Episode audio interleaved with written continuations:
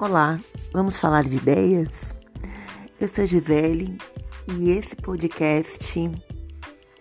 Eu, eu não sei nem direito o que, que ele vai ser, gente, porque na verdade eu comecei ele há mais de um ano para ele ser uma coisa que ele acabou não sendo, porque a minha vida mudou completamente.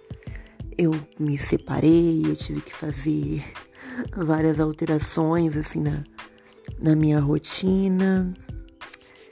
E eu parei com o podcast. Depois de ter gravado só um episódio. é um episódio sobre decisões que tem que tá com o nome episódio teste, é o primeiro episódio do podcast. Faz mais de um ano que eu gravei. Porque esse podcast ele era para ser sobre uh, colocar ideias no mundo, sobre ter ideias e como colocar elas no mundo. Era um podcast sobre marketing, empreendedorismo, alguma coisa nesse sentido, que é algo muito ligado ao meu trabalho. Só que, de repente, perdeu o sentido.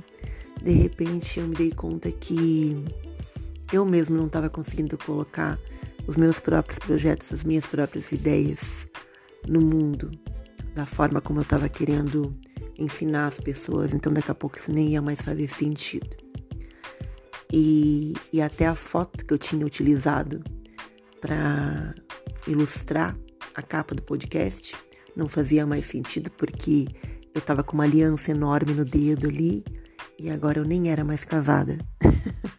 então tava tava tudo muito, muito não, não vou dizer errado, mas tava tudo me parecendo que não era mais aquilo ali. Até o meu sobrenome tinha mudado também na, no podcast, porque eu utilizava na época o sobrenome do meu marido e agora eu já não tenho mais. Então eu já não sou mais aquela Gisele, aquela que tinha começado aquele podcast. E eu até ia excluir ele, eu ia tirar ele do Spotify eu ia sumir daqui. Só que aconteceu uma coisa.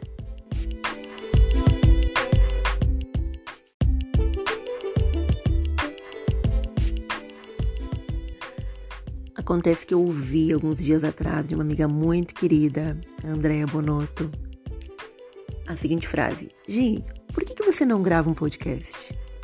E eu vou explicar o porquê que ela me disse isso. A gente participa de um clube do livro, ela é minha colega de clube do livro, um clube do livro que. Uh, onde há poucos amigos, poucas pessoas participando, são brasileiros que estão ao redor uh, do mundo, alguns na Irlanda, Nova York, alguns no Brasil. Nós somos em bem poucos amigos. Eu acho que que não chega a 10 e os nossos encontros, quando chega a 5, que 5 conseguem se reunir, a gente comemora, assim. Mas esse nosso clube é muito bacana e cada, e cada mês, né? A gente tem um encontro mensal nesse clube do livro. Cada mês, um de nós, um dos integrantes do clube, conta sobre um livro que leu para os, para os outros participantes. E esse mês, agora no mês de setembro, fui eu que contei. Fui eu que contei de um livro que eu li. Só que no nosso encontro, como eu comentei antes, né? Quando vai cinco pessoas a gente comemora. Acabou indo só três pessoas, só eu, a Andréia e a Melissa, que conseguimos ir uh, no encontro, né? Então eu apresentei o livro apenas para elas duas. Eu fiquei triste por isso, porque foi pouca gente. Claro que a gente sempre fica quando o pessoal não consegue, mais gente não consegue participar, né?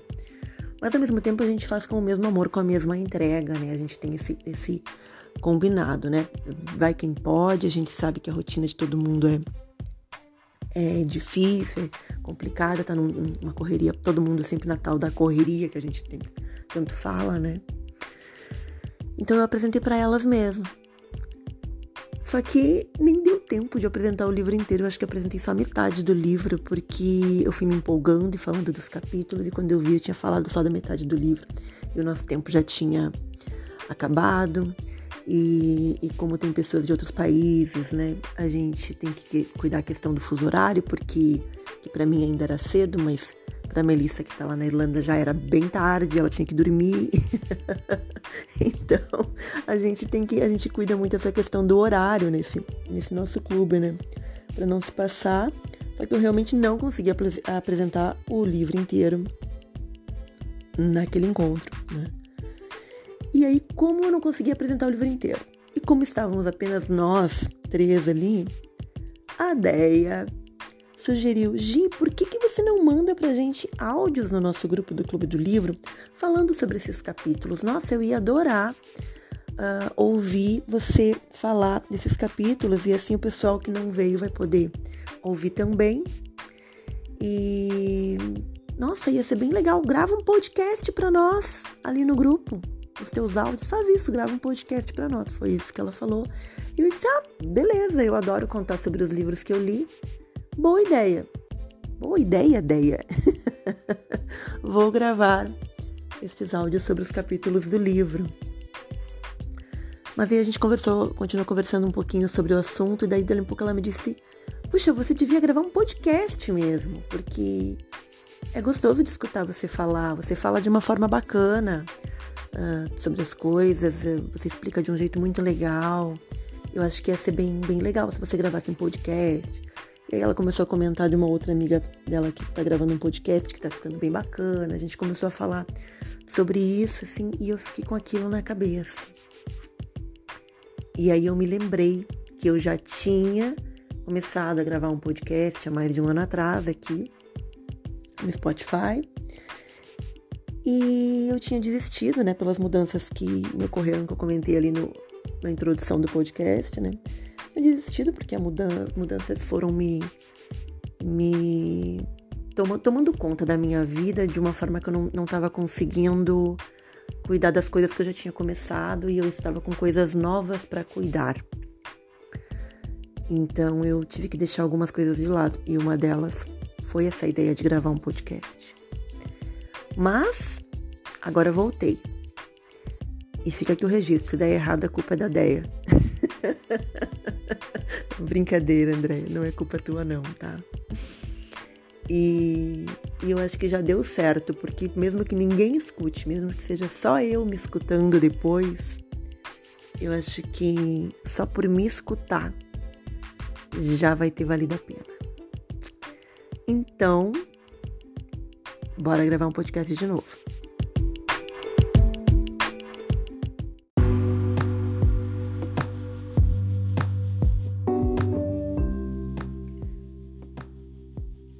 Primeiros episódios, ou talvez vamos chamar de temporada, primeira temporada desse podcast vai ser sobre o livro que eu ia contar para a Deia e para os outros colegas de Clube do Livro através de áudios de WhatsApp. Então, já que eu ia gravar áudio de WhatsApp, eu vou gravar aqui, né? Então, nesse momento vai ser isso, vai ser sobre aquele livro, mas podem surgir outros assuntos, podem surgir outras coisas. Se algum amigo quiser me sugerir algum assunto, também pode me sugerir. Porque no fim das contas, a frase que eu tanto falo há alguns anos, que é vamos falar de ideias, eu acho que é sobre isso. Eu acho que ideias engloba muita coisa, né? Muita coisa boa, muita coisa ruim também, porque nem sempre a ideia é boa. e nem sempre a gente as realiza, né? Mas um livro é uma ideia, então eu acho que eu vou começar por isso, por uma boa ideia, pela ideia de falar sobre um livro. Né?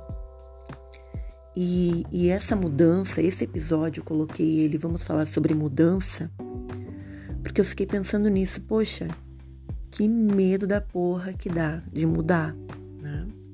Eu tinha planejado fazer as coisas de uma forma e agora eu tô fazendo de outra.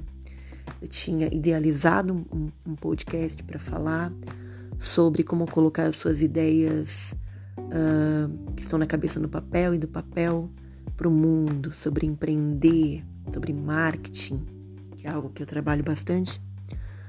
Mas eu mudei, eu mudei, eu não tô mais afim de falar sobre isso. Não agora, não nesse momento. Mas eu ainda tô afim de fazer um podcast, eu ainda tô afim de falar. Talvez até de me escutar. Talvez por isso que eu queira falar, para mim ouvir minha própria voz. Nem sei se alguém vai querer ouvir, mas eu tô me escutando. Quando eu falo, eu tô me ouvindo. E eu acho que nesse processo de mudança, esse se escutar é importante. Esse se ouvir pra gente tentar se entender né? e se questionar no porquê das coisas, o, o porquê que eu quero mudar, por que, que eu tô mudando, por que, que eu tô mudando meu podcast, por que, que eu tô mudando tudo, por que, que talvez eu me mude de cidade, por que, que eu mude de trabalho, por que, que eu mude de relações na minha vida. Por que, que eu estou mudando as coisas? E, e sou eu que estou mudando? Ou é a vida que está me obrigando a mudar? Eu, vocês estão vendo que eu não estou com resposta nenhuma nesse negócio, né? Esse rolê aqui é só sobre perguntas mesmo. Eu nem sei se vai fazer sentido para quem está ouvindo, mas. Mas para mim tá fazendo. Agora eu acho que que é um pouco isso que importa.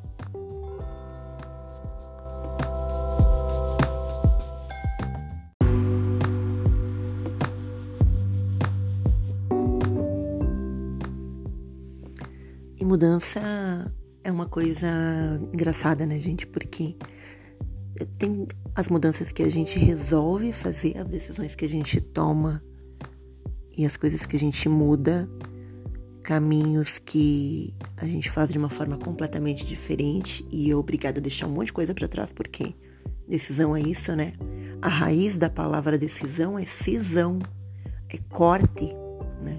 Então, quando a gente toma uma decisão, a gente corta coisas, a gente deixa coisas para trás para seguir com outras, né? E muitas vezes a gente faz isso de forma deliberada, mas outras vezes essas mudanças caem no nosso colo, né, gente? A gente acorda um dia e tem alguém que a gente ama muito que tá muito doente. Né? Ou a gente um dia acorda e, e descobre que a gente vai ser demitido. Ou que a gente, ou que aquele emprego não faz mais sentido pra gente e a gente resolve pedir demissão. né? E mesmo quando a gente toma uma decisão como pedir uma demissão, vai ter coisas que vão cair no nosso colo em função dessa decisão deliberada, né? Então, nem tudo vai sair como planejado a partir da decisão que a gente toma. Vai ter outras mudanças, outras coisas que vão acontecer sem a nossa decisão, né? não pela nossa vontade, fora do nosso controle. Né? Então, mudança envolve muita coisa, né? E envolve esse jogo de cintura, essa paciência para lidar com essas mudanças, né? E aí é aquela época da vida que a gente descobre que a gente tá grávida. É aquela época da vida que a gente descobre que tá sendo traída, talvez, por um amor, por uma amizade. É aquela época da vida que a gente descobre que um colega de trabalho está tentando sacanear a gente, prejudicar o nosso trabalho. É aquela época da vida que um colega de escola pede cola pra gente na hora da prova e, e a gente é moralista demais para passar cola, mas também não quer perder a amizade do amigo. e aí tem que tomar uma decisão. Nossa, gente, viver é muito difícil. Meu Deus do céu, e, e, e é difícil desde sempre, assim, né? Porque essas decisões vão acompanhando a gente desde criança, de uma forma diferente, claro, de quando a gente é adulto, né? Mas elas nos moldam, né? Elas no, nos fazem ser quem a gente é no, no fim das contas.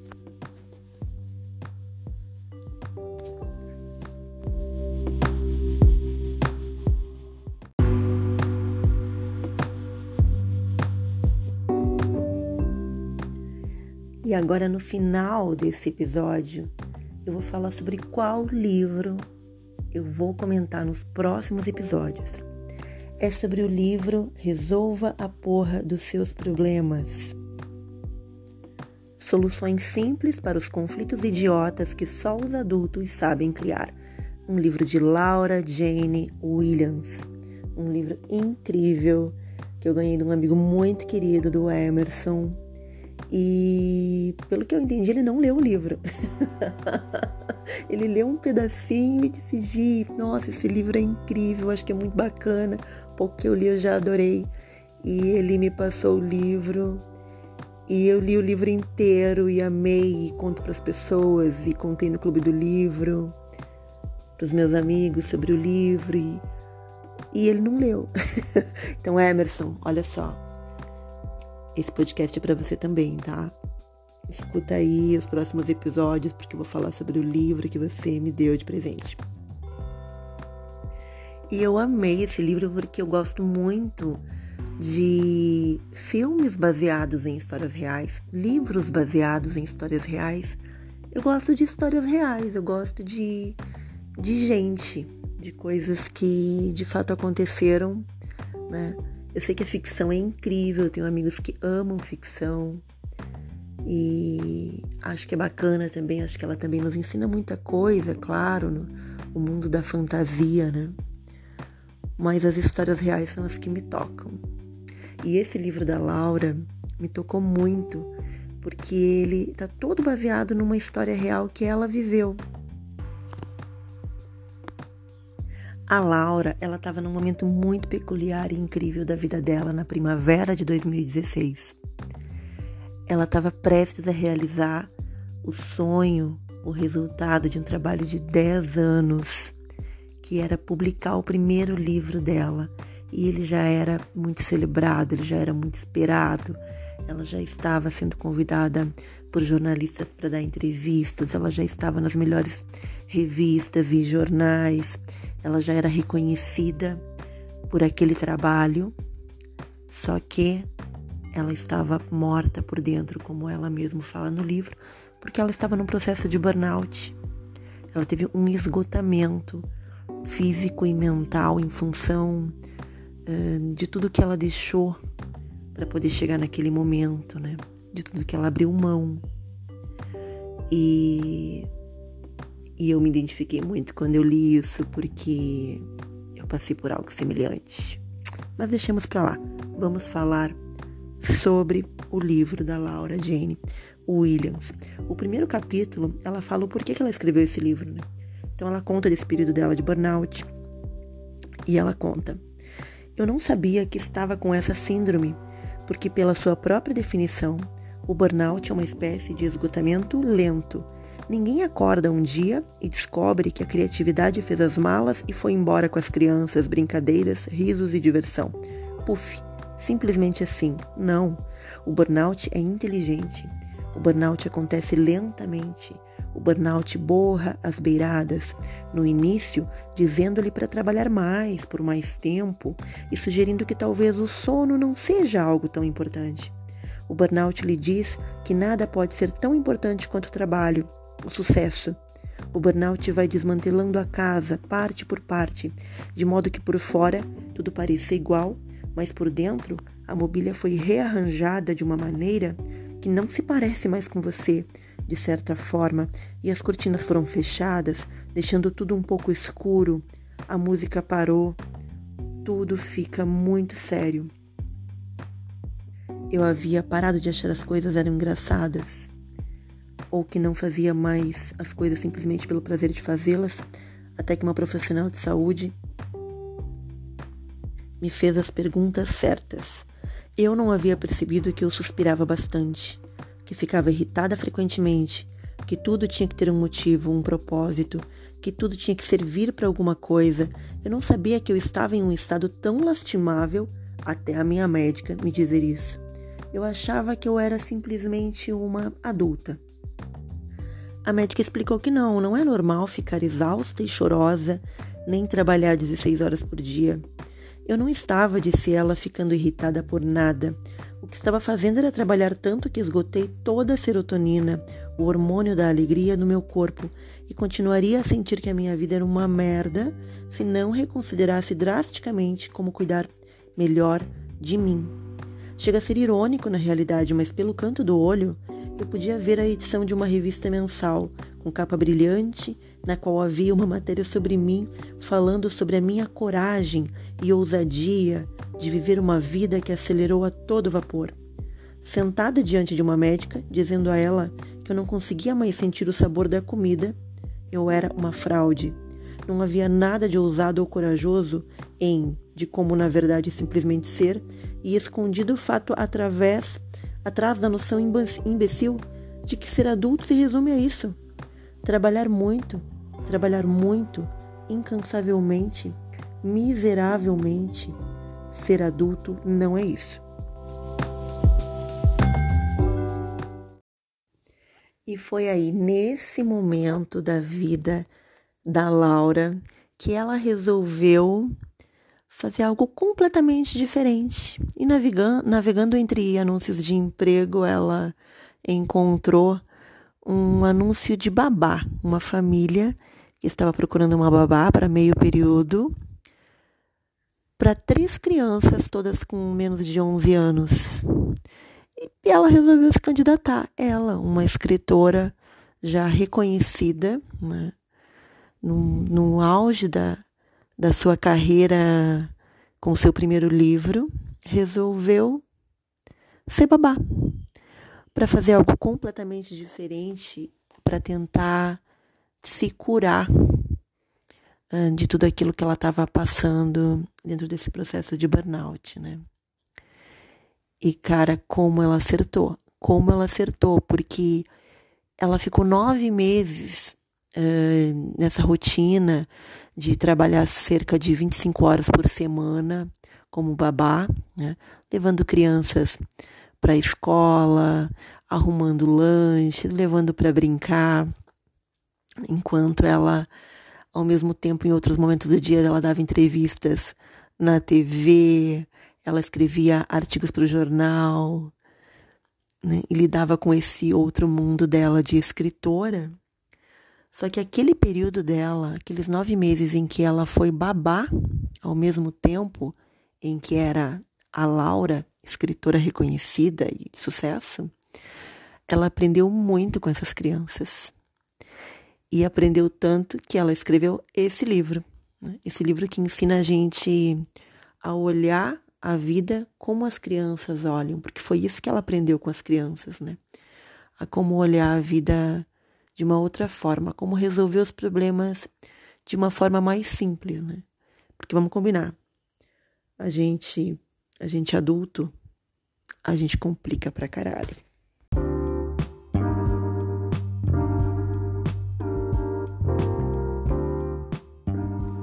E como a Laura mesmo escreve na introdução do livro, resolva a porra dos seus problemas significa saber quais são as regras do mundo adulto e flexibilizá-las simplesmente porque temos vontade e queremos rir, pela emoção envolvida, questionar o que deveríamos estar fazendo e fazer aquilo que nos deixa mais alegres em vez disso. Não podemos tomar sorvete no café da manhã todos os dias, mas quando fazemos, a sensação é travessa, libertadora, alegre e infantil. Vamos todos tomar mais sorvete no café da manhã, ou pelo menos agir como se fizéssemos isso. Dividido em 40 lições de vida, recitadas pelos pequenos, leia este livro do começo ao fim ou aos poucos, conforme precisar. As lições não foram escritas em uma ordem específica, porque, porra, você acha que aqueles monstrinhos ensinaram essas coisas de maneira linear? Nada disso. Foi um caos e eu ainda estou me recuperando da experiência, mas o caos não precisa ser ruim. Eles me mostraram isso. Eles me mostraram tudo. Este livro são notas sobre a curiosidade e o ato de brincar, viver o momento e se preocupar menos. Palavras sobre o valor que você realmente tem. É um livro sobre como as crianças são capazes de nos reensinar a usar a nossa imaginação a nossa criatividade e a encontrar a nossa alegria. É um livro sobre sentir-se melhor sendo quem somos, ou seja, gente grande com um coração de criança. E assim como a Laura, escritora desse livro incrível, falou que as lições nesse livro não, não estão de forma linear, elas podem ser lidas ao bel prazer, né? Porque foi assim também que ela aprendeu as lições com as crianças. Eu também acredito, acho que eu vou criar esses episódios sobre os capítulos, enfim, sobre as lições, não de forma linear, então eu acho que você vai poder ouvir qualquer um em qualquer momento que achar interessante e talvez eles nem estejam na mesma ordem do livro. Porque é isso, né? E aqui eu, eu abrindo o livro caiu numa página onde tem uma frase gigante, numa uma folha só, que eu acho que que dá pra gente finalizar esse esse episódio sobre mudança com isso. A Laura diz assim: A vida é uma merda, não há dúvida. É uma puta enxerida, enganadora e traiçoeira que levanta você do chão para lhe acertar com um tiro na cara em seguida. E é exatamente assim que as coisas são. Os altos, os baixos e a chuva sempre chegam e o arco-íris também. Acho que é isso, né, gente? A mudança tá aí o tempo todo, tudo muda. Lidemos com isso. Até o próximo episódio. Beijo.